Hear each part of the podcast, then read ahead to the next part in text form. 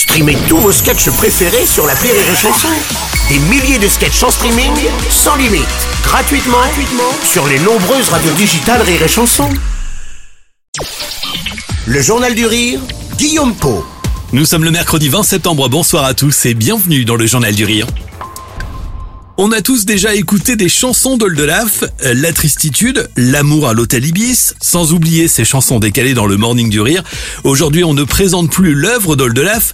En cette rentrée, bonne nouvelle, le comédien, auteur, compositeur et interprète est de retour sur scène. À partir du 29 septembre, vous le retrouverez à l'affiche de l'Européen à Paris. L'artiste part à la chasse aux nazis, aux côtés de son complice Arnaud Joyer. Traqueur de nazis, c'est le titre de cette nouvelle création. Un spectacle, vous l'aurez compris, totalement barré et impertinent dans lequel vous allez découvrir l'histoire improbable de deux hommes pas très futés. À l'origine de ce projet, la découverte d'un documentaire sur le sujet, explication d'Oldelaf que nous avons joint hier sur les répétitions.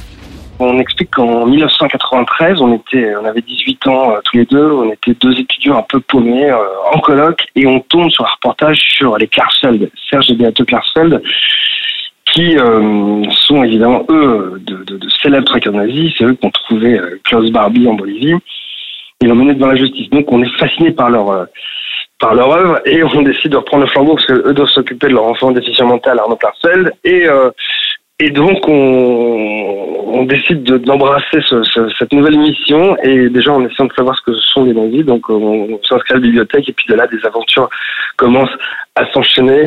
Des aventures qui vont mener leurs personnages dans des endroits lunaires et même souvent grotesques, avec pour objectif traquer les nazis, mais aussi, surtout, surtout et avant tout, faire rire le public.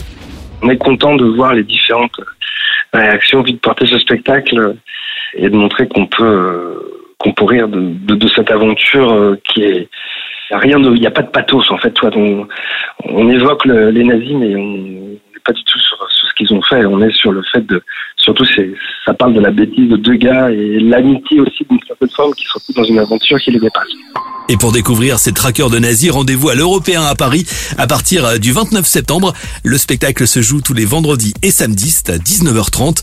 En parallèle, Oldelaf et Arnaud Joyer sont en tournée. Toutes les dates, vous les retrouvez dès maintenant sur iréchanson.fr.